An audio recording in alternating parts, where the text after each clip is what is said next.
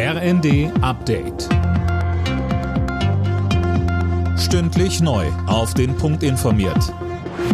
Ich bin André Glatzel. Guten Morgen. Spätestens jetzt müssen sich Bahnpendler und Reisende eine Alternative suchen. Der dreitägige Lokführerstreik der GDL hat begonnen. Noch bis Freitagabend stehen fast alle Fern- und Güterzüge still. Ein Eilantrag der Bahn gegen den Streik blieb ohne Erfolg. GDL-Chef Weselski sieht die Schuld am Streik nicht bei seiner Gewerkschaft. Der Personalvorstand und der gesamte Vorstand der Deutschen Bahn AG handeln an dieser Stelle verantwortungslos, spielen mit den Kunden die Interessen derjenigen, die wir zu transportieren haben oder deren Güter wir zu transportieren haben.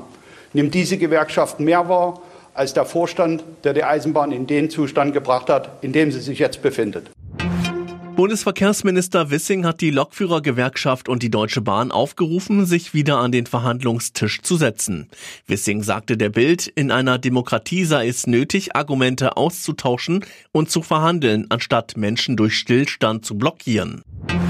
Die Hausärzte in Deutschland werden entlastet. Nach einem Treffen mit den Ärzteverbänden hat Gesundheitsminister Lauterbach große Reformen angekündigt. Vor allem die Vergütung der Ärzte soll überarbeitet werden. So sollen künftig zum Beispiel Honorarobergrenzen wegfallen, damit tatsächlich jede Leistung bezahlt wird. Kritik kommt unter anderem von den Krankenkassen. GKV-Sprecher Florian Lanz sagte im ersten, am Ende müssen das bezahlen alle Versicherten über ihre Krankenkassenbeiträge.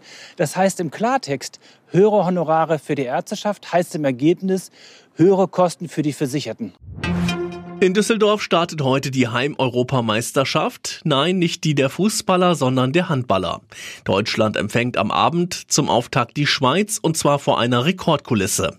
Im Düsseldorfer Stadion werden über 50.000 Fans dabei sein. Alle Nachrichten auf rnd.de